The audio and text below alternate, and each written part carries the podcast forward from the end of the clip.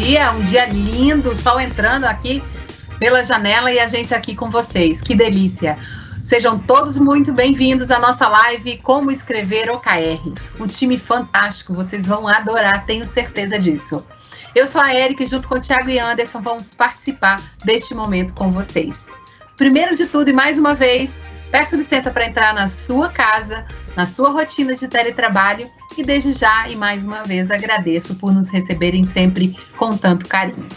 É, hoje vai ser abordado então o tema como escrever OKR, afinal a hora de escrever os OKRs do próximo ciclo já está chegando e com esse time você vai estar tá preparado para essa tarefa com ótimas dicas que eles nos darão aqui. Como eu já falei bastante, então eu vou chamar para conversar com vocês a Clauren, a mãe do Arthur, mestranda em gestão estratégica de TI com foco em transformação ágil, foi líder dessa proposta lá em São Paulo, a nossa princesa dos olhos azuis e dona do Carrute, porque entende tudo, gente. E a Luísa, lutadora, descontraída, motoqueira, como ela é assim, da pá virada, pode ser motoqueira e não motociclista. Dona da melhor playlist dos cursos da Ditec e apaixonada pelo OKR e transformação ágil. Vem para cá, meninas, que agora é com vocês.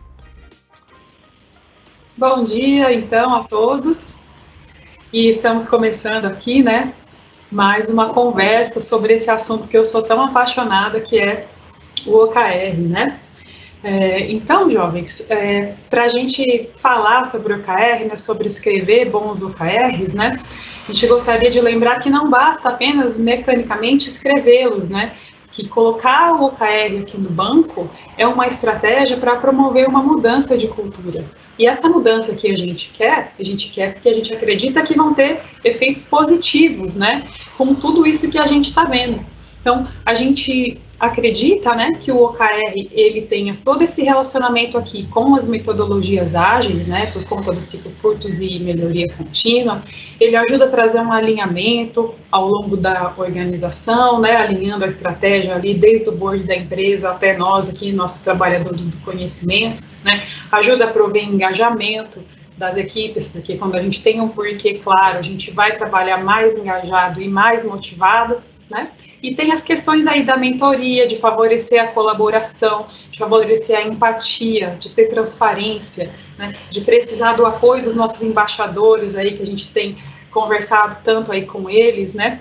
Então a gente espera que mais do que apenas escrever, né, a gente consiga ter todos esses efeitos positivos aí de alinhamento, de mudança de cultura dentro da organização, né?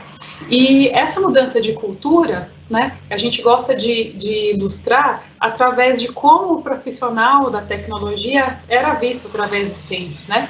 Então, tradicionalmente, o profissional da TI, ele era visto ali como um tirador de pedidos, né?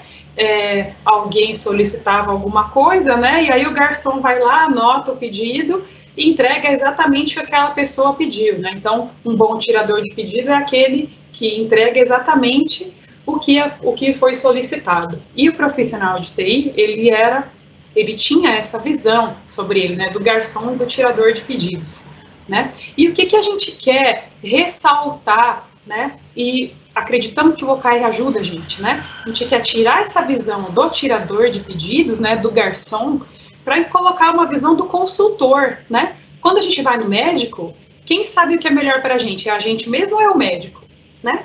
Então, quando um cliente pede alguma coisa, né? Quem sabe melhor o que, que é bom para aquele cliente, né? É só o cliente ou nós, enquanto consultores, né, enquanto profissionais de TI que conhecemos as possíveis soluções, podemos ajudá-lo?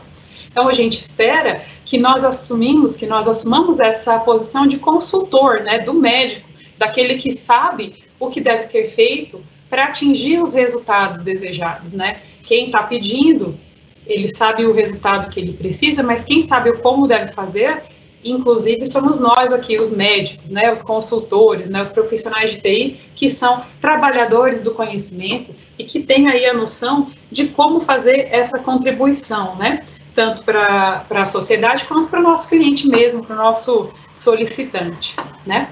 E para o banco, né, essa mudança de cultura, né, de passar de ser um tirador de pedido para ser um consultor, né, um médico, ele tem a ver com aquela imagem que vocês estão acostumados a ver bastante aí nos nossos treinamentos, né?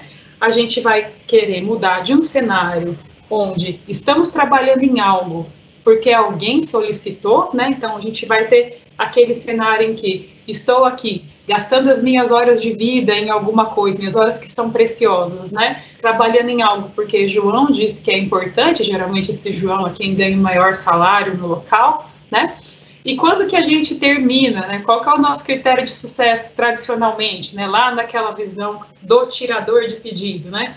A gente termina quando quem pediu falou que está entregue. E é isso que a gente não quer mais. Então, escrever OKRs e implantar a cultura de OKR na organização passa por esquecer essa condição de tirador de pedido e mudar para um cenário onde tudo que eu estou trabalhando, nós sabemos que vai ter impacto numa métrica desejada que eu ajudei a selecionar e que é importante para a organização e para o meu time por causa do objetivo que está declarado, né? Então, eu estou trabalhando na iniciativa X não porque alguém pediu, mas porque eu acredito, eu como trabalhador do conhecimento, que aquilo é importante para a organização, porque tem impacto naquela métrica que eu ajudei a selecionar como critério de sucesso, e é importante por causa de um objetivo que é claro que é conhecido por todos. E muda também o meu critério de sucesso, né? Minha responsabilidade muda para deixou de ser quando eu entreguei o que pediram, para vou ter responsabilidade até o momento que os resultados que são aqueles importantes foram atingidos, né? Então a gente espera que com esse movimento de colocar os OKRs na organização, escrevê-los bem, mas escrevê-los passa pelo processo de levantá-los, né, de identificá-los e que nós precisamos participar ativamente disso, porque nós não somos mais tiradores de pedido, e a gente espera que o nosso critério de sucesso e a nossa responsabilidade avance também, né? Deixa de ser só entreguei para tenho aqui um critério de sucesso claro que eu estou perseguindo. E aí, né, é, a gente vai apresentar para vocês aqui o, o template para quem ainda não, não, não viu, para quem já viu não custa lembrar, né? E eu gostaria de pedir aí a colaboração aí da Cláudia, nossa princesa dos olhos azuis, para apresentar o template para a gente.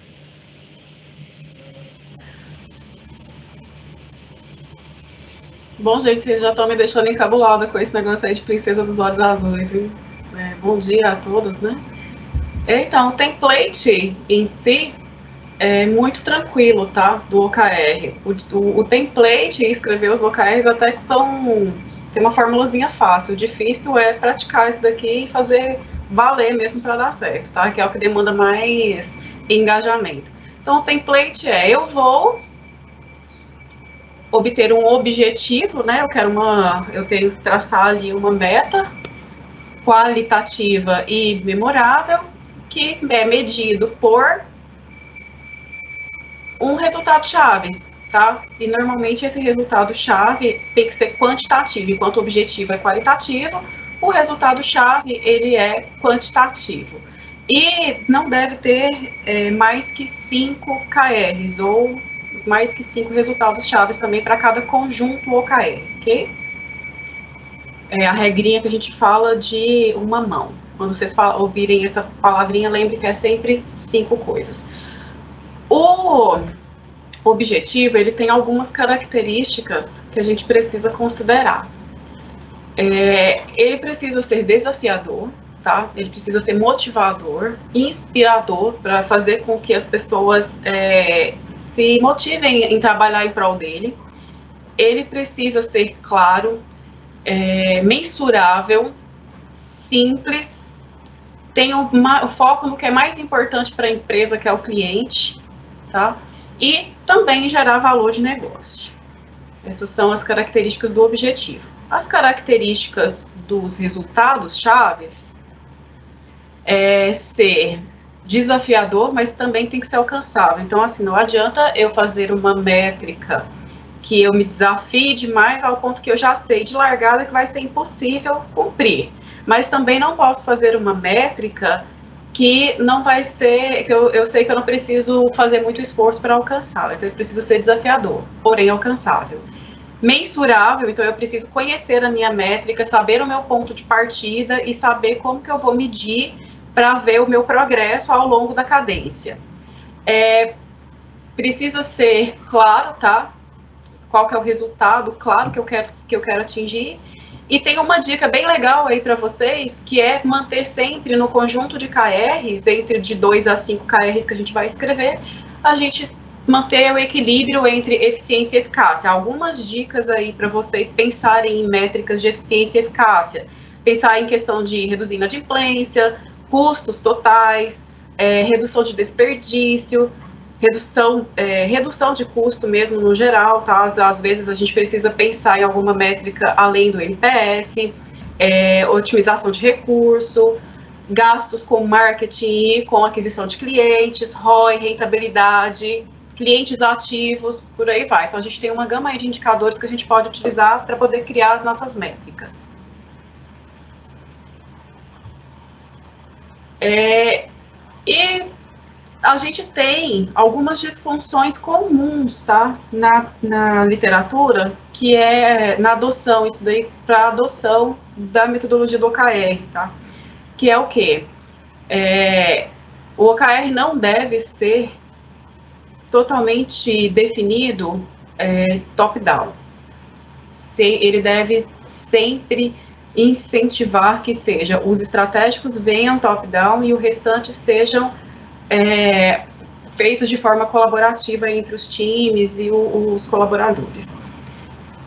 Outra coisa que é uma disfunção muito comum é os silos, né? Eu trabalho para minha diretoria, eu trabalho para minha área, se, se deu problema ali, se furou o barquinho da outra área, o problema não é comigo.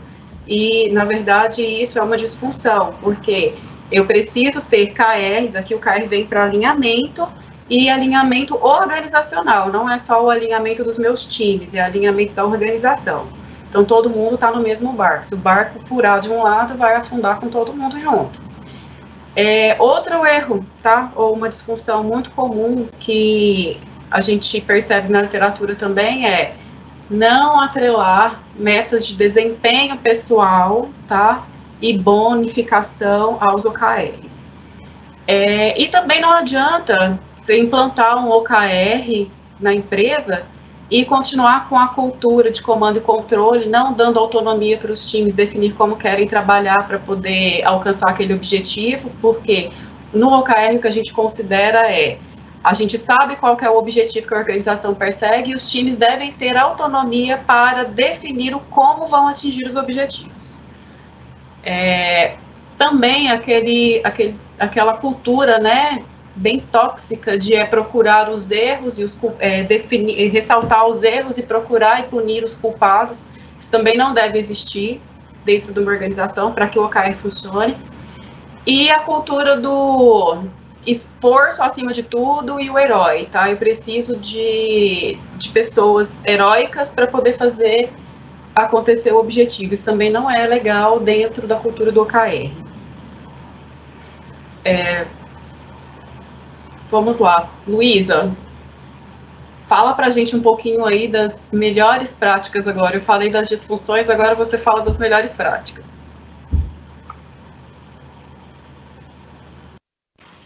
Então, jovens, é, para a gente falar um pouquinho aqui, né, das melhores práticas, né, esse conteúdo é bem interessante porque ele tem a ver, assim, com o empirismo, né, a gente está aqui faz aproximadamente um ano aqui já trabalhando aí com esse esforço de virar a cultura da organização para a utilização de OKR, né?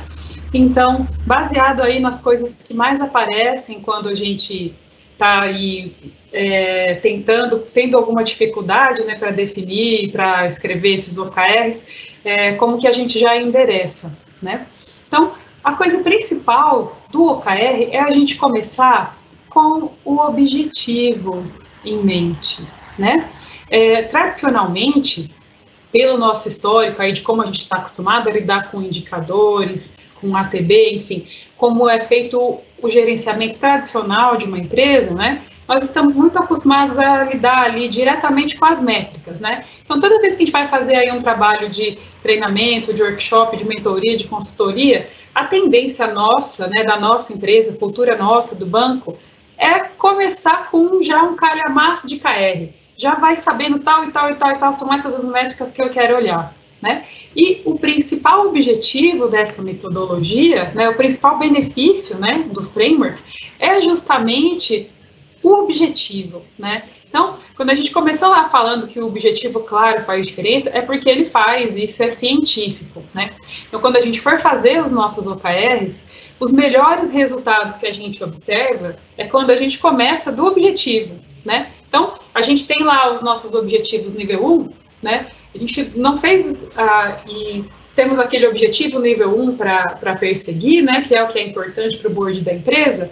A primeira coisa que eu preciso fazer quando for escrever os meus próprios, né, sendo eu aí um nível 2 ou um nível 3, né, é estabelecer qual que vai ser o meu objetivo para aquilo, né? Porque uma vez que a gente conseguiu consolidar aquele objetivo, é, os KRs ficam mais fáceis de ser selecionados. Agora, o trabalho inverso, né, olhar para as métricas, depois tentar selecionar um objetivo que decola ali, dá muito mais trabalho, né? Então, assim, uma, a melhor prática que a gente acha que é mais importante é começar com o objetivo em mente, né? Então, começa pelo objetivo e aí depois vai pensando em quais são os resultados mais relevantes, né? Conforme a Pauline já falou, os resultados precisam ser poucos, por quê? Porque eles precisam ser os resultados mais relevantes que deem o critério de sucesso daquele objetivo. Então, comece pelo objetivo e aí depois a gente seleciona as métricas que façam sentido para aquele objetivo, né? Lembrando, jovens, que é uma e só uma métrica por resultado-chave, né? Parece óbvio aqui quando a gente está falando, mas muitas vezes a gente tem aquela ânsia de fazer um KR é, específico e que ele fique bem explicado, e como a gente só tem direito a cinco, né? Quando a gente vai levantar, tem aquela vontade lá de falar, né? Eu quero atingir um milhão de retorno com os meus produtos, sendo 85% de pessoa jurídica e os clientes satisfeitos. Nesse caso, eu já coloquei três métricas. Então, prestar sempre atenção que é uma e só uma métrica por key result. Se não é mensurável, não é KR, né? Eu tenho lá o meu objetivo, que é o meu sonho, né? E o KR, ele tem que dizer para mim quão perto ou quão longe eu estou daquele sonho, né, do meu objetivo lá que é intangível. Então, se eu não consigo dizer com o meu KR se eu estou mais perto ou mais longe do meu objetivo, não é um KR. Provavelmente ele vai ser uma iniciativa, vai ser uma outra coisa, né? Então, uma ação ou tarefa é uma iniciativa.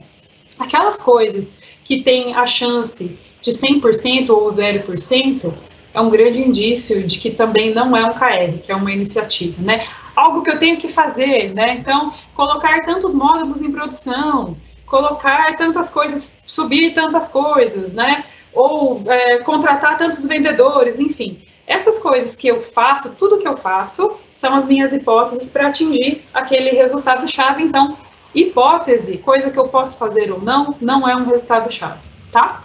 Outra boa prática, verificar sombreamentos e dependências, né? A própria árvore de KRs resolve uma parte dos sombreamentos e dependências, mas eu tenho sempre que dar uma olhada, como os OKRs são transparentes para todos, né? Dar uma olhada aí se não está sombreando com o OKR do meu amigo, ou se a minha iniciativa não vai chocar com a do meu amigo, certo? Acompanhamento é fundamental, gente. Tem OKR na nossa ferramenta que foi incluído e que não tem nenhum check-in se a gente não está checando, se a gente não está olhando para aquele OKR e vendo se ele realmente está se movendo, se ele está sendo atingido ou não, também é, não vamos ter os benefícios do framework, tá?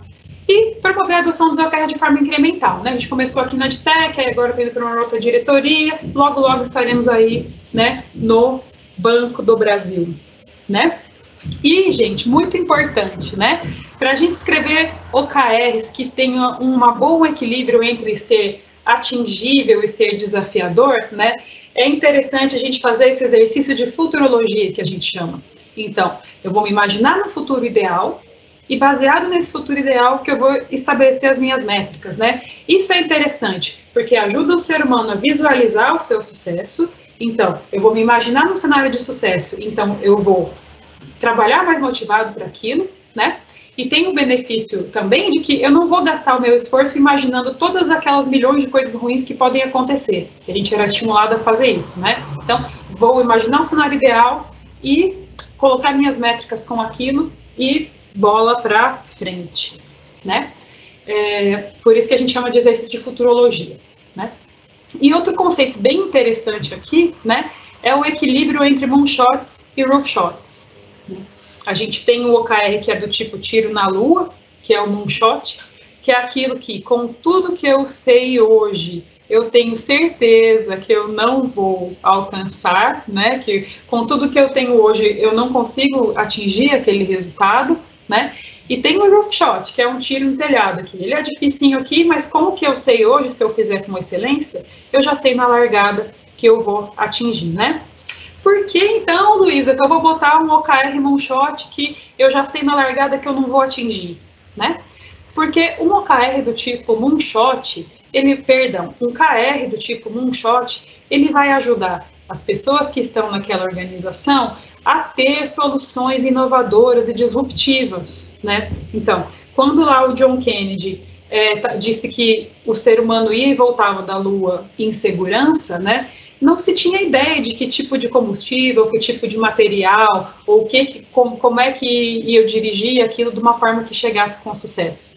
Mas quando ele estabeleceu aquele objetivo claro, ajudou as pessoas que sabiam como fazer, né, os trabalhadores do conhecimento que iam fazer parte daquele time, a atingir aquele objetivo com sucesso. Então, o Moonshot, ele ajuda a gente a ter soluções criativas e disruptivas. Mas para isso, a organização ela tem que ter uma maturidade razoável e tem que ter uma certa tolerância à falha. Ok? Perguntas? Luísa, Rodrigo, Sim. aproveitar para dar bom dia para todo mundo, o pessoal que está aí com a gente. Temos aqui uma pergunta e, na verdade, ela se refere ao primeiro assunto que você trouxe para nós. Podemos fazer agora? Com certeza. Então, vamos lá. É, é uma pergunta do Alan, tá? Pessoal, bom dia. Gostaria, se possível, que você abordasse a interação entre gestores e tecnologia para a produção de seus OKRs. Temos times que acreditam que tenham que ter apenas o OKR do gestor, ou seja, são atendedores apenas. Seria legal dar o exemplo do curso de embaixadores, onde uma empresa com quatro setores, exemplo, marketing financeiro, vendas e logística, definem os seus objetivos para ajudar a empresa como um todo. Vai lá, Luísa. Jovens, é isso mesmo. Os OKRs, eles são do time, né? Então, se quem está trabalhando para atingir aquele resultado, né, essa, essa divisão gestor e TI, né, ela é muito ainda por conta daquela cultura da gestão tradicional. Mas, é, por exemplo, um time Scrum hoje, ele já é composto de um gestor, né, que geralmente é uma pessoa da área de negócio, lá que está exercendo o papel de Product Owner, e, e pessoal do desenvolvimento, né? Então, assim, os OKRs, eles são daquele time e devem ser construídos por aquele grupo, né? Este grupo sendo composto de todas as pessoas que vão perseguir aquele resultado. Então, não faz mais sentido eu construir um OKR lá da área de negócio, vamos dizer assim, e um OKR aqui do time de TI. Justamente porque os resultados que a gente está perseguindo são os resultados que vão garantir a sobrevivência da organização. Então, eu junto com aquelas pessoas que hoje estão lá numa divisão separada, numa área separada, este grupo vai atingir este objetivo e estes resultados-chave, né? Inclusive, a gente tem aqueles objetivos que são compartilhados por diferentes áreas, né? A gente tem lá, por exemplo, um trabalho do NPS, que são várias diretorias trabalhando para atingir, aquele objetivo, né? É, a gente tem lá o PIX, que está sendo aí um, várias diretorias, várias unidades aí perseguindo o mesmo objetivo. Então, a ideia de implantar o OKR é justamente é, remover esses silos, né? Tirar essa, essa ideia. Lembra lá do barquinho furado que a Cláudia mostrou? Lembrar todo mundo que o barquinho é de todo mundo, né? Então, que se a gente precisa juntos atingir aquele objetivo, a gente tem que agir juntos. Essa separação, ela não faz mais sentido do ponto de vista do framework, ok?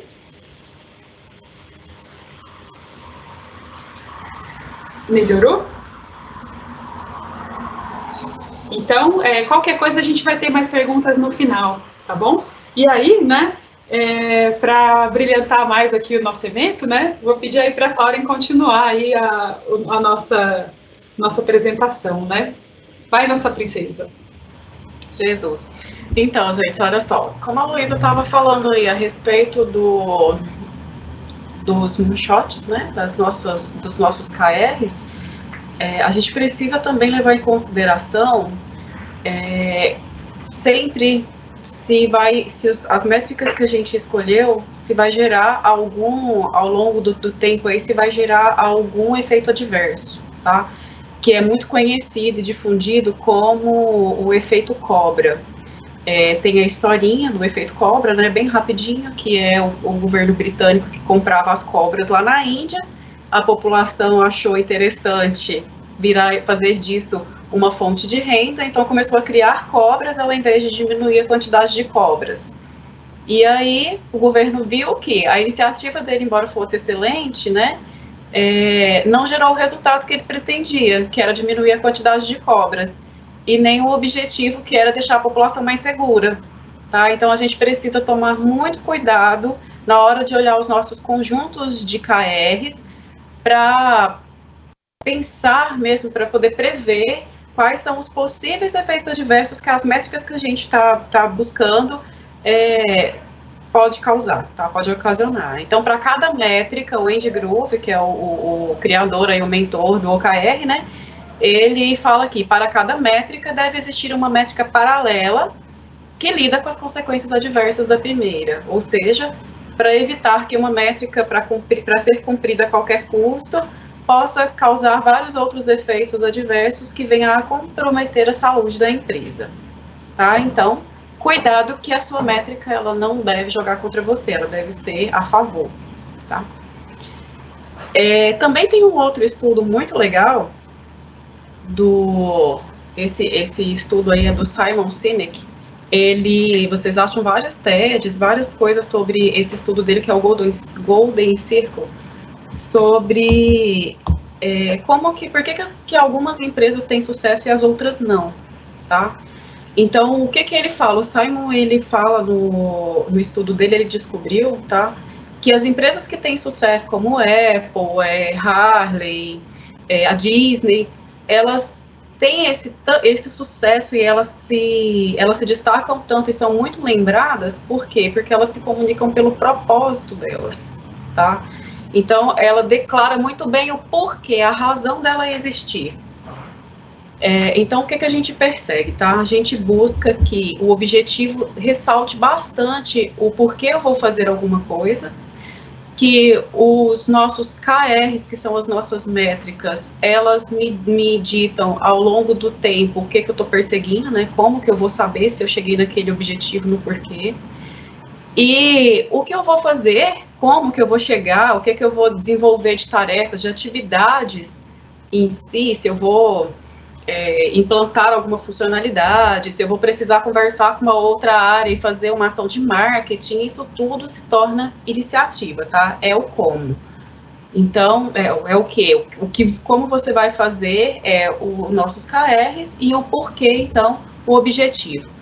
É, e aí era para estar tá aparecendo com uma letrinha bem legal para vocês, mas acho que não rolou, tá? Que era para lembrar, o, a letrinha era da, da, da Harley mesmo, para poder lembrar da empresa, para vocês olharem que quer ter sucesso, comunique-se pelo seu propósito. É, Luiz, você pode fornecer para a gente aí alguns exemplos? Certo. É, lembrando aí do exemplo que a Cláudia brilhantemente falou, né? É, a visão da Harley Davidson, lá, se você for olhar no, no, no site da Harley Davidson, eles colocam assim: we, feel, we fulfill dreams of individual freedom. Like, a gente implementa o, sonho, o seu sonho de liberdade individual, né? Então, quando uma empresa se comunica dessa forma, a gente já percebe que os seguidores dela lá, quem compra hardware, não está comprando uma moto, né? Está comprando o sonho de implementar a sua é, liberdade individual. E é assim que a gente espera que depois de hoje, quando vocês passarem aqui pela nossa live, vocês comecem a se comunicar melhor através dos objetivos aí dos, seus, dos nossos OKRs, ok? É, então, já a gente vai mostrar aqui alguns exemplos. O primeiro é um exemplo bem didático mesmo, né, que a gente costuma até mostrar no, no, no treinamento, né? Para a gente colocar esse equilíbrio aí entre os, entre os resultados-chave, né? Então, a gente tem aqui um exemplo, é um sonho, né? Vou ter a festa de aniversário do ano mais animada do grupo, né? E aí, é, isso é um sonho, né? Então, como é que eu tangibilizo? Através desses KRs aí, e com esses KRs, a gente vai conseguir saber para quem está fazendo a festa, o que, que é mais importante. Então, se o dono lá da, da festa, se aquele time que está organizando a festa acha importante, por exemplo, que os amigos fiquem até as 7 horas da manhã do dia seguinte, eu que estou ajudando na organização, vou ter que pensar numa programação que dure né, até as 7 horas da manhã do dia seguinte. Então, se eu tiver, por exemplo, que tomar uma decisão ali de se eu contrato uma banda só, super cara, para tocar no começo, ou várias bandas mais baratas para ficar a festa inteira, provavelmente eu vou escolher a segunda iniciativa porque a primeira não vai me ajudar a atingir aquele objetivo, né? E assim por diante, né? Se eu acho que confirmados é importante na live, eu vou colocar lá, né? Preciso, vou fazer uma divulgação maior no Facebook e assim por diante, né? A gente trouxe também alguns exemplos é, mais próximos da, da realidade aqui do Banco do Brasil, né? É, para é, baseado em fatos reais, mas não são os fatos reais reais, né? A gente deu uma ajustada porque como a live é pública, né? Nem tudo a gente pode colocar. Então, é, a gente tem aqui um exemplo que é baseado aqui nos nossos DAVNet, cujo objetivo é satisfazer os clientes com soluções adequadas ao seu momento, né? Então, lembra que o objetivo vem primeiro, né? Então, a gente tem lá o nosso objetivo, satisfazer os clientes com soluções adequadas ao seu momento.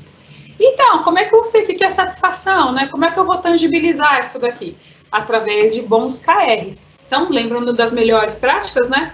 Escrevi um objetivo, conceituei um objetivo que faz sentido para aquele time, e aí em seguida vou escrever os KRs, né? Tenho aqui o meu KR, eu acho importante, conversão das abordagens em ofertas contextualizadas. E aí eu vou arbitrar uma métrica que eu acho importante, baseada em benchmarking de mercado ou, ou em números que eu já tenha, e aí vou pensar, fazer aquele meu exercício de futurologia, né? E acredito ali que 12% é uma boa métrica. Consenso com o meu time, porque as pessoas que vão. É, que as pessoas que vão perseguir, né, faz sentido para elas, né? Então, 12% de taxa de, de, de conversão acho importante, consensuamos. Satisfação mínima de 80%. Lembra lá que o meu objetivo é satisfazer? Então, esse KR aqui está tangibilizando algo intangível que é satisfação, né? É, aí temos aqui né, a taxa de visualização das notificações no mobile de 25%. Acho isso muito importante, então vou colocar como um KR. Né? É, qual que é a diferença, jovens? Né?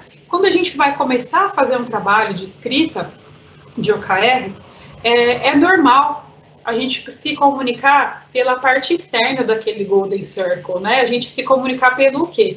Então, geralmente, a gente vai lá perguntar para o time e eles falam assim: não, a gente precisa é, desenvolver uma tela de notificação é, que seja com uma fonte maior, por exemplo, né, vamos dizer assim. E aí quer colocar ali, ó, desenvolver a tela de notificação com a fonte maior como KR, né? E isso é a grande diferença entre uma iniciativa e um KR, né? Porque pode ser que apenas mudar a fonte da notificação não faça sentido. Nem sei se pode mudar a fonte da notificação, tá, gente? Só um exemplo, né? É, mas, assim, o que eu quero é que eles visualizem melhor, que eles visualizem mais vezes aquela notificação. Então, eu vou colocar como resultado-chave aquela métrica que eu acho que é o que realmente vai garantir que os meus clientes estão satisfeitos, né? Então, quando eu coloco aqui satisfação mínima de 80 para produtos e serviços, né? É, para eu atingir esse resultado-chave, vai ter várias iniciativas. E, mas só que a gente tende a pensar geralmente na iniciativa, né? Então, quando a gente vai entrevistar o time, o time começa assim, não, a gente vai colocar aqui um bônus para o cliente que comprar o que a gente oferecer. A gente vai colocar aqui máximo de 10% de desconto para todo mundo que visualizar. Isso também é uma iniciativa, apesar de ter uma métrica, né? Então, é, esses exemplos que a gente trouxe é para dizer assim, tente achar os KRs que realmente representem os benefícios para o cliente e para a organização que aquele objetivo vai trazer, né? Se apeguem menos às iniciativas que aquilo que a gente deve fazer.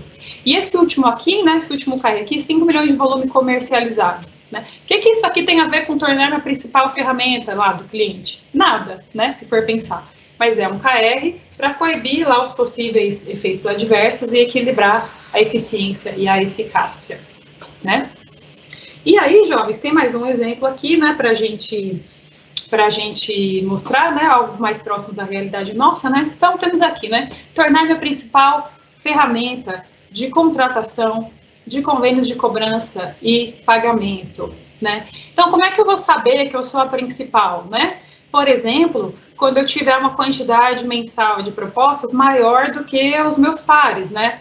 Quando eu tiver um volume de convênios contratados maior do que o dos meus pares quando eu tiver uma satisfação com a contratação de convênios alta, né, se possível maior do que a dos meus pares, se eu tiver como é, consultar aí, né, o, aqueles que estão, né, pareado comigo aí nessa, nessa funcionalidade, né. É, lembrando que, assim, né, é, quando a gente vai colocar aqui, né, é, aumentar o volume em convênios contratados, por exemplo, né, Aí vai surgir um monte de iniciativa, né? Não, a gente tem que mudar o team page, a gente tem que dar um desconto, a gente tem que fazer um corpo a corpo, e aí tem, surge um KR lá, né, de 200 contatos presenciais com o contratador de convênio de cobrança e pagamento, né? Quando aparecer um, uma coisa como essa, a gente tentar sempre focar aqui no benefício que aquilo vai trazer para a gente e para a organização, né? Tem aquela técnica do cinco vezes por quê, ou da espinha de peixe, que é bem interessante para quando a gente é, tiver aí um KR com cheirinho de iniciativa, né, para a gente mentorar os nossos times aí para é, ajustá-lo de uma forma que fique mais próxima disso aqui, né, que tenha uma métrica que seja, que dê mais autonomia para os nossos trabalhadores do conhecimento a escolher quais são as iniciativas mais, mais adequadas, né? É... Luísa? Sim. Eu, eu aqui de novo. Temos, temos perguntas, podemos fazer algumas agora? Sim, claro. Legal. Inclusive, algumas é, elas fazem referência a algo que a gente comentou, né? Mas se você puder comentar novamente, são, são quatro perguntinhas, tá bom? É, a primeira delas é se o OKR, para OKRs que tenham múltiplas áreas ou times envolvidos, e que tenham interdependência para a entrega desse KR, como declará-los? Deixa eu pensar. Interdependência quer dizer que os times que estão. O mesmo time tem pessoas de diferentes áreas ou tem dois times de áreas diferentes, né? Isso, Basta times de, times, de times de áreas diferentes, exatamente. Exato, vai ser um OKR nível 2, por exemplo, que vai estar compartilhado aí entre times de, de áreas diferentes, né? E quando eu for checar aquele OKR, é, eu vou convidar todos os envolvidos na, no atingimento daqueles resultados.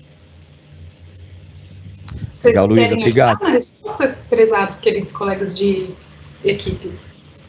Tá tranquilo, vou para a próxima, vou para a próxima pergunta, tá bom? Okay. Essa aqui é interessante, olha só. A pergunta é do estilo pode isso, Arnaldo. Então é assim, pode isso, Luísa? Olha só, um gerente que chega e diz: seus KRs são esses, faça isso e isso e desse jeito. Sim. Sim, não depende só de você, mas foi o que a gente definiu. Pode isso, Luísa? Gente, lembra lá que nós somos trabalhadores do conhecimento e as pessoas que devem acordar os seus OKRs são aquelas que vão perseguir aquele resultado e que eles são de mão dupla, né? Então, deve haver aí uma validação entre o nível acima, né, nível 2 ou nível 1 um que seja, e o time que está perseguindo, né? Se está vindo definido, inclusive, o que vocês vão fazer, isso não é OKR, tá bem? Eu vou pedir para os meus aí, né, colegas. Né? No, no, no mínimo, né? Deve haver uma conversa, um alinhamento entre, as, entre o gerente e o time para que não ocorra esse, esse tipo de situação, né? E aí eu, eu, eu, eu volto à pergunta assim, né? Vocês, é retórica, tá? Vocês acham que fazendo isso, dando direto um, um conjunto de KRs para esse time, falando eu sei que você não depende de fazer sozinho, mas faça, qual o nível de engajamento que o time vai ter em relação a isso? É, próxima pergunta. Essa é retórica. Legal, Claurin, obrigado. Aproveitando que você já está no vídeo, Claurin, é, o pessoal acho que gostou da história da, do, do, efeito cobra e, e, e, acho que as pessoas que já ouviram com a gente no treinamento ela na versão full, eles queriam ouvir de novo ela com mais detalhes. Você pode contar de novo para gente? Ai, Jesus! vamos lá, gente. É, eu tentei economizar aí no tempo, mas vamos lá. É, essa história aí do, do efeito cobra é que quando aconteceu que teve uma epidemia de cobras na Índia, quando a, a Índia ainda era uma colônia britânica, e o governo britânico, para tentar, né, com o bom a boa intenção de resolver, deixar a população mais segura, porque as cobras eram cobras muito venenosas, é, letais. É, o que, que aconteceu então? É, o, o governo britânico tentou minimizar isso desenvolvendo uma brilhante ideia. A ação seguinte: a gente vai é, pagar por quantidade de cobras capturadas. As pessoas capturam, as, matam as cobras, capturam as cobras e trazem para a gente. A gente paga as pessoas. Então, quer dizer, nós vamos ter a população nos ajudando. E aí a gente resolve isso rapidinho. Só que o que, que aconteceu? No início funcionou. As pessoas começaram a matar a cobra, capturar a cobra e levar o, a cobra para o governo. E aí, né, então, diminuindo, começou a diminuir a população. Mas ao longo do tempo, o indiano é muito parecido com o brasileiro, resolveu então que é uma fonte de renda, eu posso criar cobras e vender para o governo. Começaram então a montar criadouros de cobras em suas casas.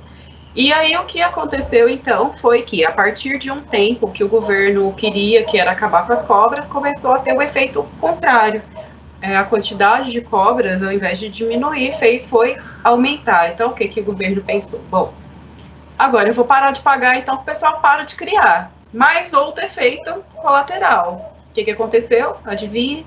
As cobras foram soltas. E aí, então, aumentou-se ainda a periculosidade por conta da, dessa, desse tipo de atitude. Então, o que, que aconteceu? Por que, que a gente fala do efeito adverso e o efeito cobra, né? É só para ilustrar que uma ação, por mais bem, bem intencionada, que foi essa de, de diminuir a quantidade de cobras, né? Foi utilizada uma métrica errada, que era a quantidade de cobras capturadas. A quantidade de cobras capturadas não era uma medição suficiente ou a melhor medição para saber se as cobras estavam sendo reduzidas. Então, por isso a gente pede para diminuir, é, pra, a gente pede para pensar em relação a isso daí, os efeitos adversos, tá? Muito bom, Claudio. Obrigado por trazer a historinha com mais detalhes para o pessoal. E uma última pergunta aqui, antes da gente continuar, é como testar se os meus KRs atendem o nosso objetivo?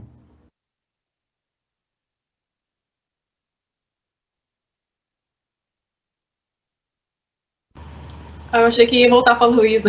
Eu estou aqui esperando. É, você pode repetir a pergunta, Rodrigo? Eu posso Sim, explicar claro. também.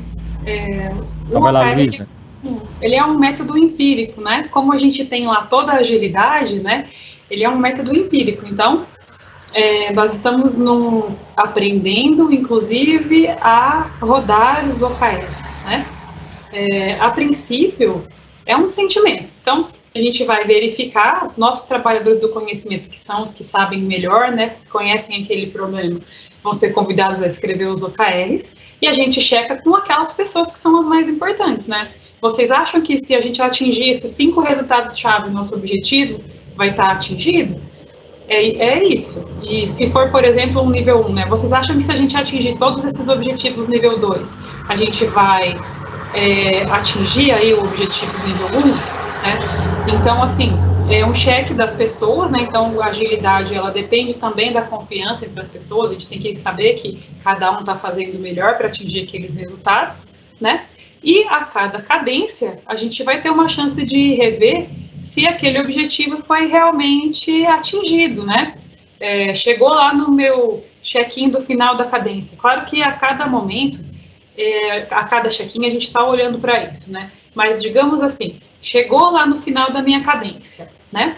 E o, meus OKRs se comportaram bem, né? Atingi lá os meus 5 KRs. Só que aí, quando a gente foi refletir com as pessoas que são as importantes, né? Se o objetivo realmente foi atingido e ele não foi, isso vai gerar um aprendizado. Isso quer dizer que eu não selecionei aquelas métricas, mas eu preciso praticar né, empirismo. A gente testa aqueles OKRs e verifica frequentemente se se está funcionando, né? É um aprendizado, inclusive, pelo próprio framework, né? Então, é, tem mais perguntas? Acabou as perguntas? Por enquanto, sem perguntas, Luísa. Vamos em frente. Ah, então tá jóia.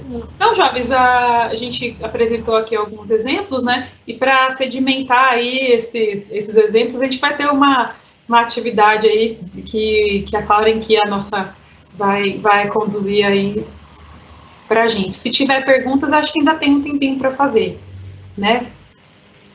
Luísa, aqui é. Oi, gente, bom dia, tudo bem? Aqui é a Mônica. Ainda temos algumas, sim. É, algumas relacionadas. É, eu achei que a. Do meu executivo é dele ou deve passar para mim, né? Como convencer o PO que os OKRs são do time e não de um analista específico? Quer dizer, como é que ele é compartilhado, né? Eu acho que valeria a pena responder essas duas. Certo. certo. O PO é time, né? Então, quando a gente for construir, a melhor forma de é, fazer o PO compreender, na verdade, não é, é fazer, tornar o PO e quem for relevante na área de negócio parte do processo de estabelecer e selecionar esses OKRs, né? Então, como é que a gente faz, né, a pessoa entender que aquele OKR também é dela? Quando ela ajuda a fazer, né? Isso faz isso faz parte do time, faz parte da área de negócio, faz parte do executivo. Todos que forem é, estar envolvidos na, em perseguir aquele resultado, né? O time que vai perseguir aquele resultado, é, o ideal é que ele construa os seus OKRs juntos, né? Então, não é que a gente vai fazer um OKR aqui e vai falar assim, ó, oh, Pio, vem aqui que esse OKR é seu. Não. Quando a gente for setar os nossos OKRs, a gente precisa convidar e de alguma forma tentar garantir, né, que as pessoas-chave lá da área de negócio participem desse processo e que, se possível, elas participem também dos nossos check-ins, né, das nossas discussões, da validação dos KRs, né, é, porque assim eles vão ter aquilo como deles, né, então chamá-lo para participar da definição dos OKRs, a gente entende que é a melhor forma de, que, de fazer com que ele faça, é, que ele tome aquilo como dele, né? É que ele ajude a construir. Ele e quem mais for relevante para atingir aquele resultado. Mais perguntas?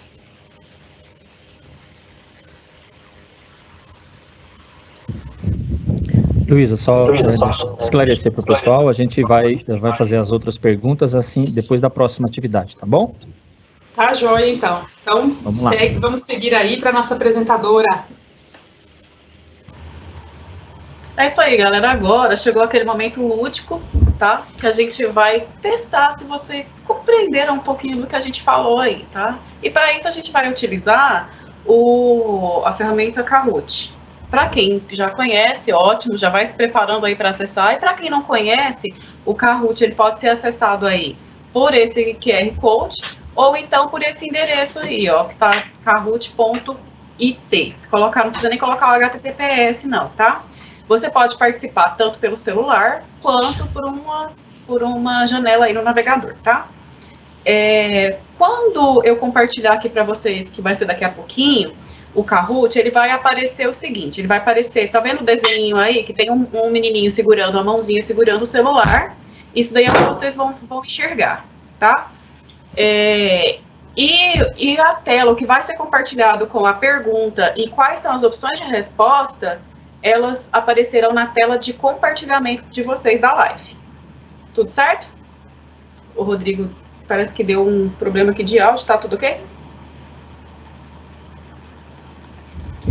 É, então eu vou compartilhar aqui, quem conseguiu escanear, ok, quem não conseguiu escanear, tem que digitar o Kahoot. Vocês terão é, enormes um minuto para poder se, se cadastrar, porque no final tem um prêmiozinho, tá? Então, deixa eu pegar aqui o Kahoot para compartilhar a tela.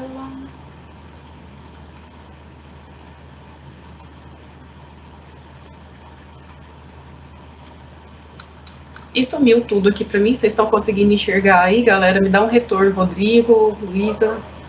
Tudo ok, Cláudio, pode avançar. Tá, beleza, aqui deletou tudo aqui. Eu acho que eu não consegui. Vou tentar compartilhar de novo, porque eu não compartilhei com. não consigo compartilhar com áudio.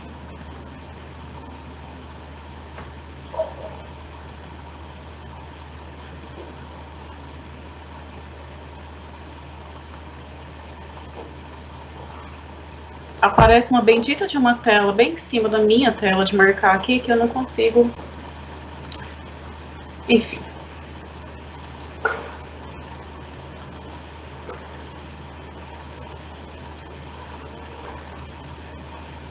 Vamos lá, acho que agora foi.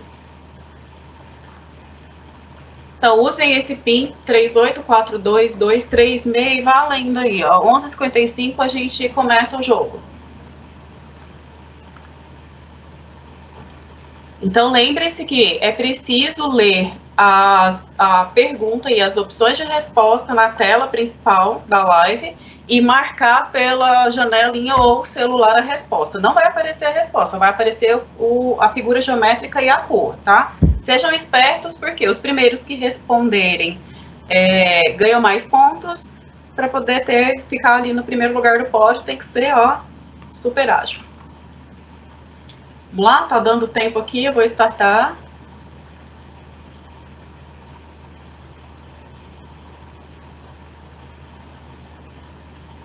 Valendo.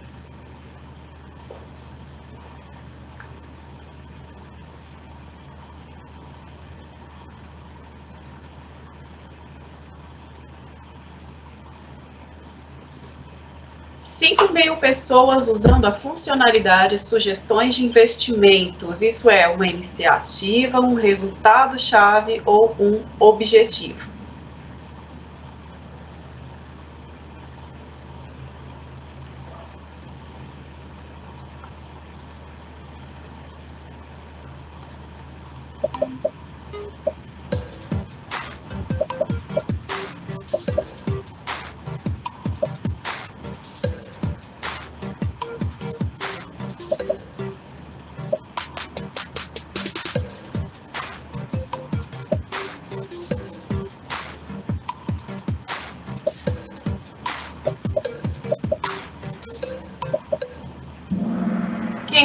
Respondeu a primeira respondeu, quem não respondeu fica para a próxima, né?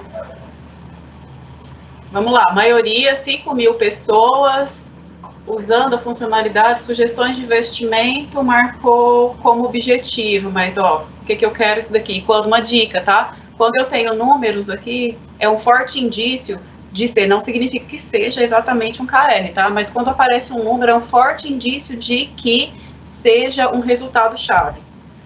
Pensem sempre nessa dica, tá? Por que isso? Porque o resultado-chave, ele deve ter uma métrica e essa métrica deve ser quantitativa. Claudinho, o resultado-chave sempre tem um número? Sempre tem um número, tá? Não façam é, resultados-chave sem número, porque senão vai, não vai ser resultado-chave, vai ser iniciativa. Vamos lá. E quem está ganhando aí é o Luiz.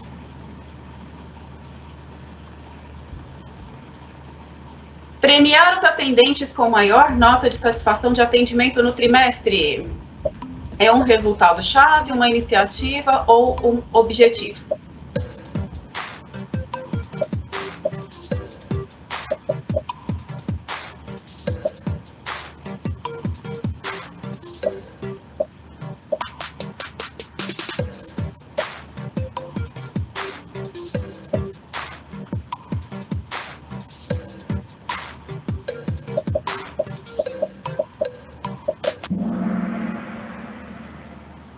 É uma iniciativa, tá? O que, que eu vou fazer para tentar? Pode ser uma ação ali tentando o engajamento da galera, para que eles é, é, atendam melhor, por exemplo. Ah, no final do trimestre, quem tiver maior nota de satisfação do atendimento vai ganhar um prêmio, tá? Então, isso é uma iniciativa.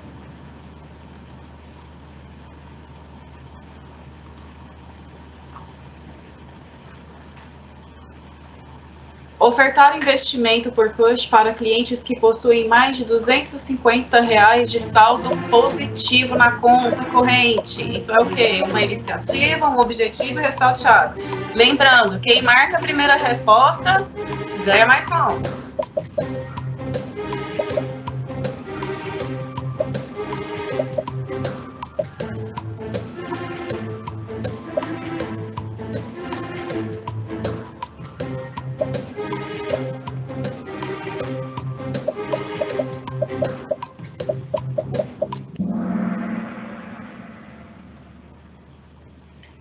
Iniciativa, ofertar investimento para os clientes. É uma ação que eu vou fazer tentando buscar um resultado, mas não é um resultado ainda, tá? Embora tenha um número aqui que possa confundir, esse número aqui é um limitador de público, tá? É o público que tem 250 reais de saldo positivo.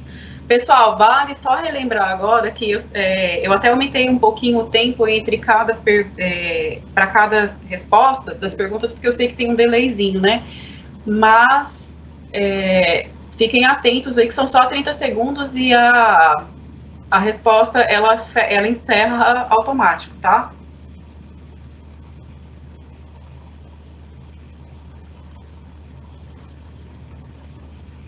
Ser o canal preferido para o investimento dos trabalhadores, isso é um resultado-chave, uma iniciativa ou um objetivo?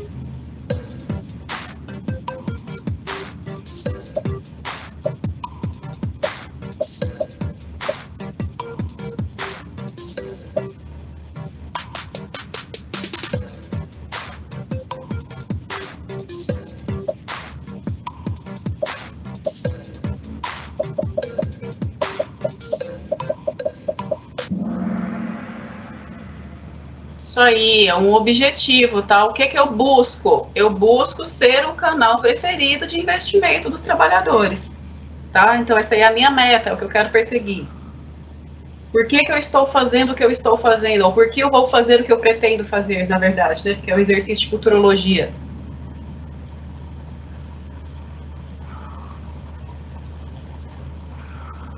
Disponibilizar a funcionalidade Sugestões de Investimentos em 20 de setembro.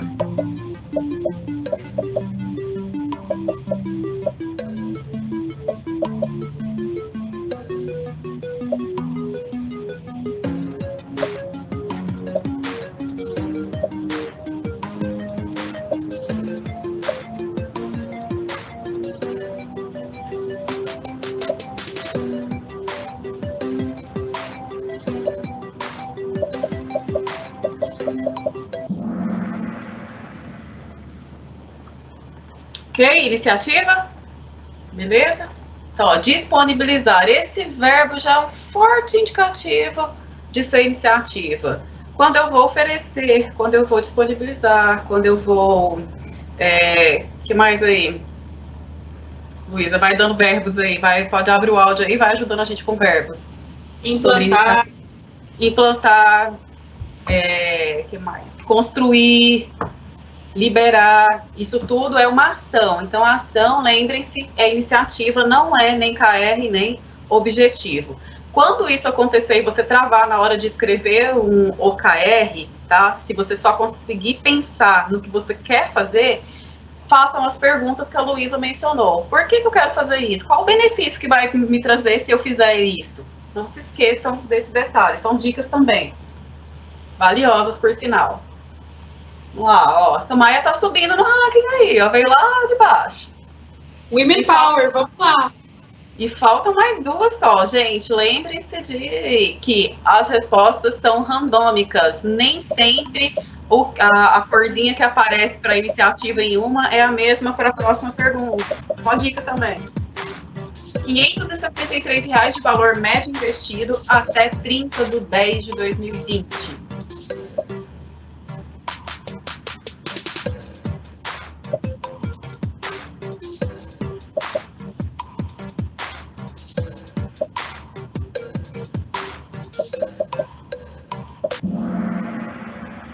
Resultado-chave, então eu quero um valor médio de 563 reais até o dia 30 do 10, tá bem claro, né? Porque qual que é a minha meta aí? Minha métrica. Vamos lá. Ei, a Sumaya caiu.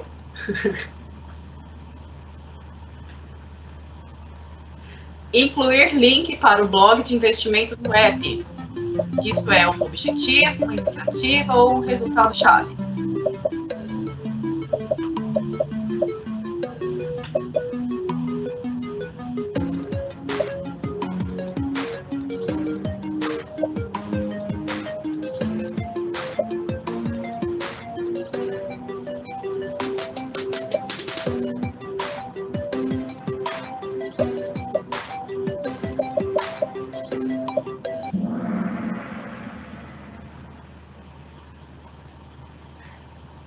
Vamos lá, né? Incluir o link para o blog de investimentos no app. A maioria acertou, é uma iniciativa. Muito bem, parabéns para vocês, galera.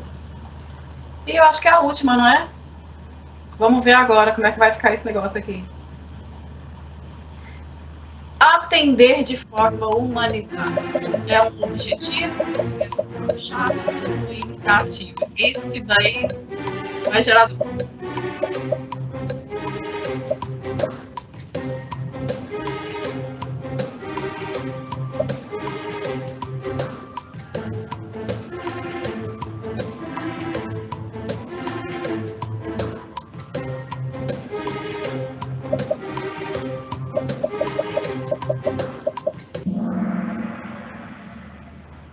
objetivo, tá? Embora o atender seja um verbo que remeta à iniciativa, e quem marcou a iniciativa pensando nisso está correto também, o pensamento, tá? O atender remete à iniciativa, mas eu tenho que olhar para a amplitude geral da situação. Eu quero atender o meu cliente de forma humanizada. Isso envolve várias ações e pode, posso ter várias métricas para saber se eu estou fazendo isso, eu estou cumprindo. Ok? Então vamos lá para o nosso pódio.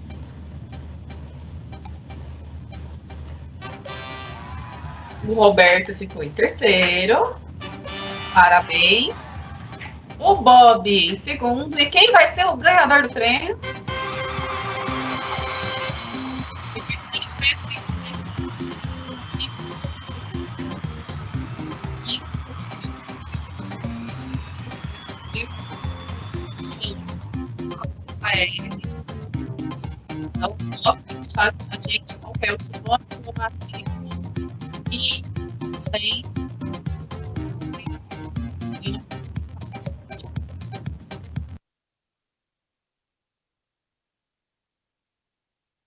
Claudia, a gente não escutou o que você falou, você pode repetir?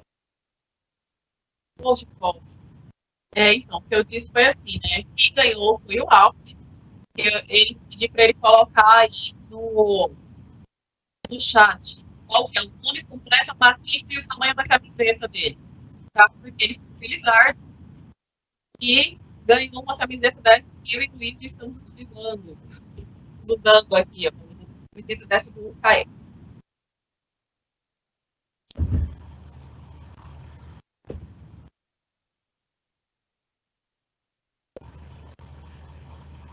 E aí, pessoal, é, tem. Estão me ouvindo? Tá bem complicado aqui minha tela. E aí, pessoal, tem a, as dicas que a gente gostaria de passar para vocês, que a nossa, nossa referência bibliográfica e todo o conteúdo que a gente utiliza, a gente está fazendo um grande esforço aí junto com o pessoal da comunicação para a gente conseguir liberar sempre, para estar tá com bastante frequência para vocês a partir de, desse mês. Toda semana um conteúdo novo. E então a gente não normalmente nos perguntam sobre, né, se a gente vai disponibilizar é, o material, os slides que a gente faz. A resposta é não, porque o nosso material a gente faz e a gente refaz ele frequentemente, de acordo com os feedbacks que a gente recebe. Então, para vocês terem um conteúdo mais didático e mais completo, a gente pede que vocês é, acessem tá, esse endereço que está aí no vídeo, que é o okrtamojunto.bb.com.br. Lá a gente vai colocando tudo que a gente tem de literatura, de referência bibliográfica que a gente utiliza para fazer essas nossas apresentações, estão aí no nosso site, tá? Então, tiver dúvida, entra lá. É, tem vídeo novo, hoje acho que é para subir também matéria nova aí que a Luísa brilhantemente escreveu para gente. Vai ter uma matéria sobre efeito cobre em breve, É, tá? Que aí também tem o efeito, na mesma matéria a gente vai falar sobre métricas, na verdade, né? Matéria sobre métricas, mas vai falar também sobre o efeito rato no Brasil. E fiquem, vou deixar assim vocês curiosos sobre o efeito rato, aí vocês vão lá e leiam na, na matéria que vai sair, tá? Em breve. E então, assim, a gente está trabalhando para que tudo que a gente use de material, a gente disponibilize lá no CAIR Estamos Juntos, para não ter necessidade da gente disponibilizar no os nossos slides, porque eles estão sempre em constante alteração. Beleza? Perguntas agora, Rodrigo? Isso, agora a gente vai para uma rodada de perguntas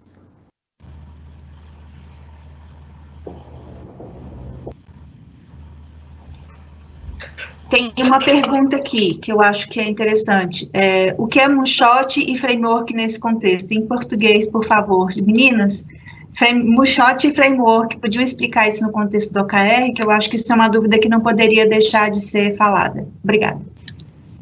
Vai lá. Moonshot é o tiro na lua, né? Então é um tiro que a gente atira bem longe, uma métrica que com tudo que a gente sabe hoje, se a gente fizer com excelência, a gente já sabe que não vai conseguir é, alcançar, né? Então, é, mas a gente usa o termo em inglês porque é o que vocês vão achar na literatura, né? Quando a gente pesquisa sobre o KR, né? Mesmo que o material esteja em português, acaba que eles usam moonshot e como, como exemplos, né? Mas é isso, moonshot é o tiro na lua, é uma métrica que com o que a gente sabe hoje, mesmo que a gente fizer com excelência, a gente sabe que não vai alcançar e ela tem que ter esse viés de ser inovador e disruptivo, né? Então, coloco um moonshot porque eu sei que com aquilo eu vou perseguir algo totalmente diferente de tudo que se faz hoje, né? E framework é uma palavra também que a gente largamente utiliza em inglês, né? É, por que, que a gente fala que o OKR é, uma, é um framework, não é uma metodologia, né? Frame, frame é um quadro, né? Mas no nosso contexto, né, a diferença de um framework de uma metodologia. Metodologia, ela te dá um passo a passo e te dá é, papéis e ela te dá a definição e o passo a passo de como fazê-lo, né? E o OKR, ele é um framework. É, essa palavra, ela, é, assim, é difícil de, de, traduzir porque, se for em português, é um, uma moldura, né? Mas no nosso contexto é algo que diz em linhas gerais como deve ser feito, né? Então, é, quando a gente fala aqui, ah, de quanto em quanto tempo tem que fazer um check-in? Ah, é quando fizer sentido, no máximo de três em três meses, mas cada um escolhe, quer fazer toda semana, quer fazer todo mês, não está prescrito, né? Então, um framework, ele é algo menos prescritivo do que uma metodologia, tá? Mas a gente não tem uma palavra específica em português, porque é framework que é largamente utilizado é, mesmo no Brasil. Luísa, a maioria das perguntas estão como anônimas, então eu vou fazendo as perguntas aqui pelo pessoal, tá? É, uma vez declarado um KR, com que frequência fazer check-in e quando parar de medir? Eu acho que essa é muito interessante também de responder. Quando parar de medir? Nunca! A gente só sabe se a gente está melhorando quando a gente está medindo e acompanhando aquela métrica, né? A não ser que a gente já atinja, né, e aquilo vai virar um indicador de saúde, não vai ser mais um key result, mas mesmo assim a gente vai continuar medindo se aquilo for importante, né? Quando eu vou parar de medir, vou reformular minha resposta, né? Se aquilo não fizer mais sentido para minha estratégia. Enquanto aquilo fizer sentido para minha estratégia, eu vou continuar medindo, né? É, a frequência, se for o carro nível 2, é três meses ou menos, né? A gente, a gente sugere que tenha pelo menos um check-in no meio da cadência. Então, se o meu. A literatura sugere, né? Aqui a gente já sugere que é de 15 em 15 dias para ter aí uma sinergia com quem está rodando Scrum. Né? Então, vou, vou acompanhar o nível 3 ou 2 de 15 em 15 dias e o nível 1 todo mês. Né? E paro de medir? Só paro de medir se parar de fazer sentido estrategicamente. Do contrário, nunca. Vou medir sempre e são poucos para eu saber de cor, né? Meu time deveria saber de cor quanto que tá aquela métrica naquele dia, sempre. By heart, né? Eles falam bastante inglês, deveriam saber by heart, deveriam saber de cor. Legal. Tiveram muitas perguntas aqui, meninas, sobre é, o OKR que é determinado pelo gerente, sabe? Então, assim, é, eu recebo um OKR e devo é, assumi-lo como verdade, né? Algo que alguém me, me disse para executar. É, muita pergunta sobre o top-down e o bottom-up. Então, eu queria que você falasse um pouquinho, Luísa, sobre o top-down, o que é top-down e como é e como funciona o bottom-up. Certo. É, o framework ele já admite que uma parte dos seus key results sejam definidos pelo seu top, né, pelo nível acima, certo? Então, o que, que é top-down, né? É quando vem de cima, né? É, para o OKR, não tem problema vir uma parte dos seus key results de cima, né? Até 40% lá dos, do, do, dos seus key results virem de cima. Só que precisa ser uma via de mão dupla.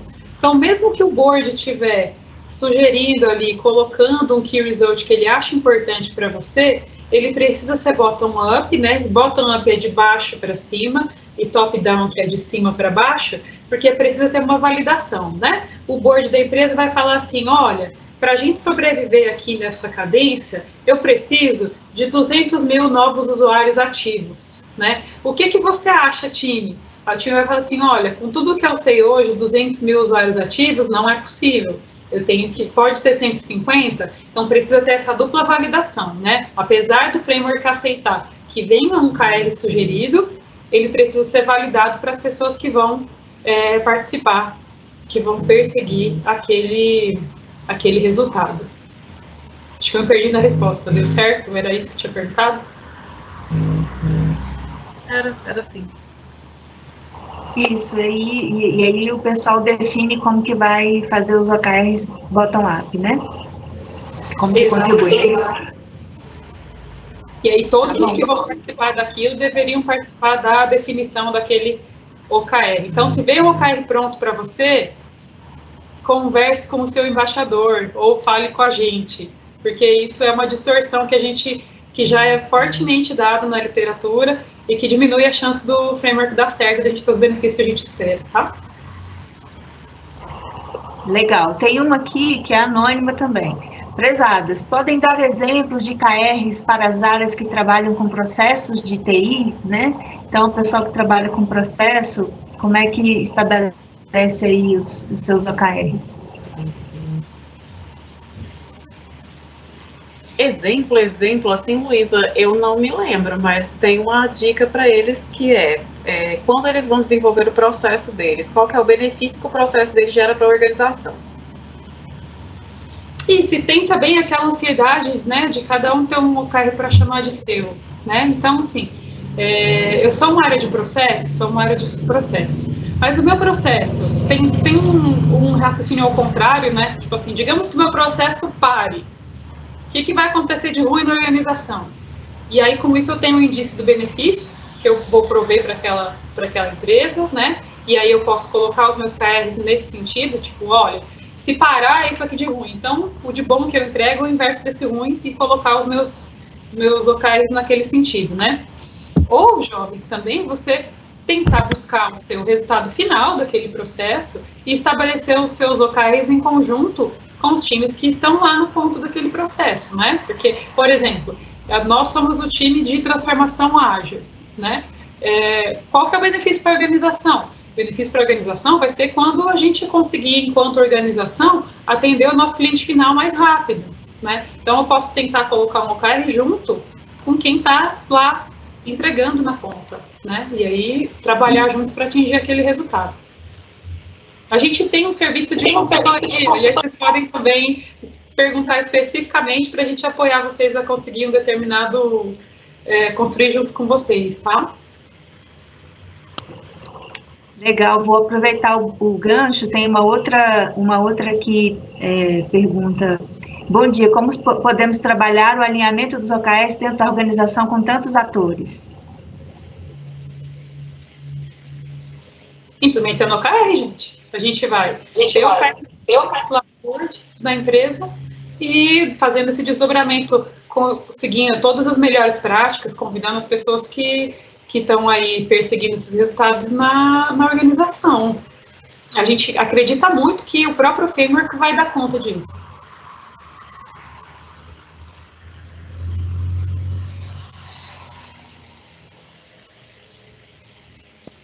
Acho que a gente está com um probleminha técnico aqui. Tem mais perguntas? Tem perguntas ainda?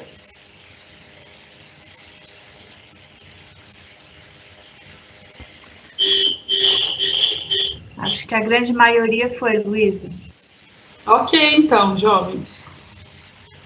A, a gente tinha aqui, Luísa, acho que mais, mais uma ou duas coisinhas só para a gente comentar. É, eu não sei o, qual a abrangência do nosso probleminha aí, tá? Acho, acho que restabelecemos, né? Mas assim, é, depois da historinha do efeito cobra, o pessoal, algumas pessoas relataram para nós aqui para a gente tentar dar algum exemplo. Então eu queria que você trouxesse, você ou a Cláudia, algum exemplo. A gente costuma falar muito sobre churn, ou sobre aqueles exemplos de cartão de crédito que são mais próximos da realidade da maioria de nós, tá? Traz um exemplo aí para o pessoal, por favor. O exemplo clássico que a gente dá é aquele do cartão de crédito, né? Tradicionalmente a gente via lá a agência, quem nunca, né? Foi numa agência e o colega da agência virou e falou assim: olha, compra aqui esse cartão de crédito meu que a anuidade é 200 reais por mês, compra ele aqui, daqui a cinco meses e meio você cancela, que você não vai pagar nenhuma anuidade, eu bato a minha meta e todos seguem felizes e ele ganha PLR dele, né? Esse é um, é um grande exemplo de efeito cobra, um exemplo clássico que a gente dá, né, de efeito cobra vulgo efeito adverso, né? Por quê? Porque, na verdade, o que apesar da organização ter estabelecido uma métrica que é quantidade de cartões vendidos, né? O que ele quer mesmo é que o cliente utilize aquele cartão, porque aquele produto ele foi desenhado, né? Eu vou isentar aqui durante um certo tempo esse cliente, mas eu espero que ele continue comigo, porque ele vai começar a me rentabilizar depois que ele começar a pagar a anuidade para mim, né? Mas como a gente não coloca uma métrica para coibir esse efeito adverso, né? Então, deveria ter uma métrica de cartões vendidos, mas como é que a gente diminui esse efeito adverso, né? Parei com uma métrica de desistência ou de churn, né? Ou já estabeleço uma métrica que dê a ideia dos usuários ativos do cartão, que é o que eu realmente preciso para que a minha organização é, né? Então, se eu pudesse colocar uma métrica para o meu colega da agência, que não fosse cartão comercializado, mas sim clientes ativos utilizando aquele cartão, eu já iria coibir esse comportamento de a gente chama didaticamente de comportamento antiético, tá? Não é antiético, não está fazendo mal para ninguém, mas assim, que é contra o objetivo da instituição, né, mas garante a PLR dele, né, selecionando os KRs mais adequados. Então, em vez de botar vender cartão de crédito e aí descontextualizado, eu coloco um objetivo que é é, atender o ser o parceiro do cliente no momento de fazer compras parceladas, por exemplo, e estabeleço métricas que sejam métricas que garantam a sobrevivência ao longo do tempo. Então, vou lá, clientes recorrentes de cartão de crédito. E aí, com isso, eu vou ter o comportamento da agência né, totalmente alterado para deixa de vender pra, e pedir para cancelar, para vou vender e vou me esforçar ao máximo para que aquele cliente continue usando, porque a métrica que eu estou usando favorece esse novo comportamento. Né? Então, esse de vender cartão de crédito é um que a gente, a gente gosta bastante de exemplificar, porque muitos colegas já devem ter passado, sobre, é, passado uma situação como essa. Né? A gente gosta bastante de usuários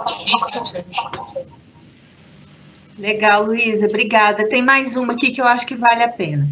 É, nas equipes em que, na maior parte do tempo, atendem chamados operacionais, o que pode ser considerado disruptivo ou um short. Já foi dito que não devemos focar nas, nas quantidades de chamadas ou tempos de atendimento, né? Qual seria o objetivo disruptivo em equipes essencialmente operacionais?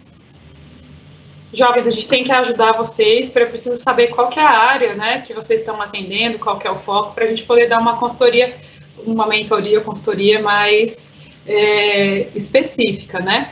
Mas a gente acompanhou alguns trabalhos aí que, na verdade, é, o foco dos atendimentos era ter um cliente atendido com excelência, né?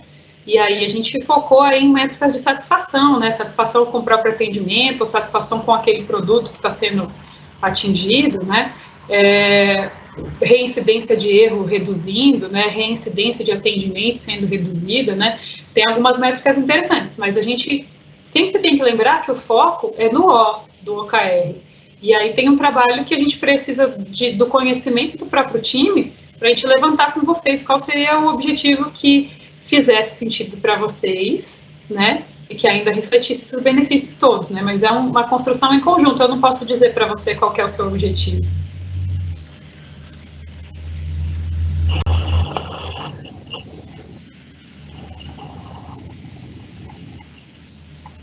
Legal. Sobre, sobre escritas de OKR, perguntas, eu acho que finalizadas.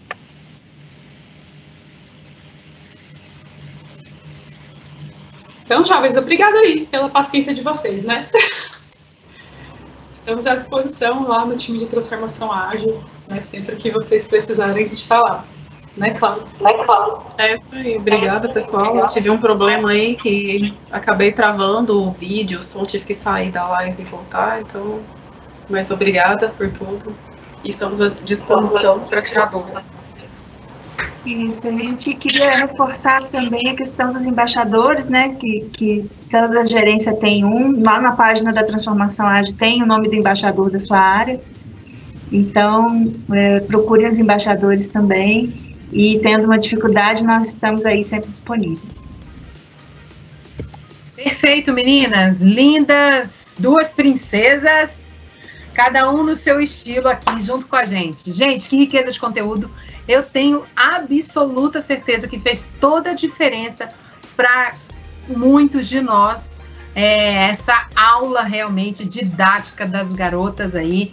Foi fantástico. Obrigada também a Mônica e ao Rodrigo que ficaram aí por trás, fazendo toda essa moderação da live junto com a Clauren e a Luísa. Foi muito bom. Afinal de contas, gente, esse time é todo fantástico, né? Muito obrigado a vocês que ficaram conosco até agora.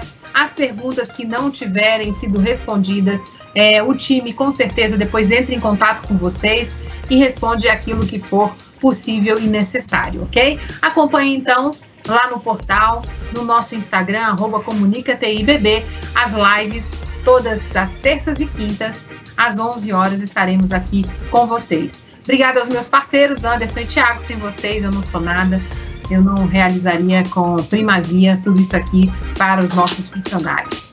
É, um beijo no coração e até breve.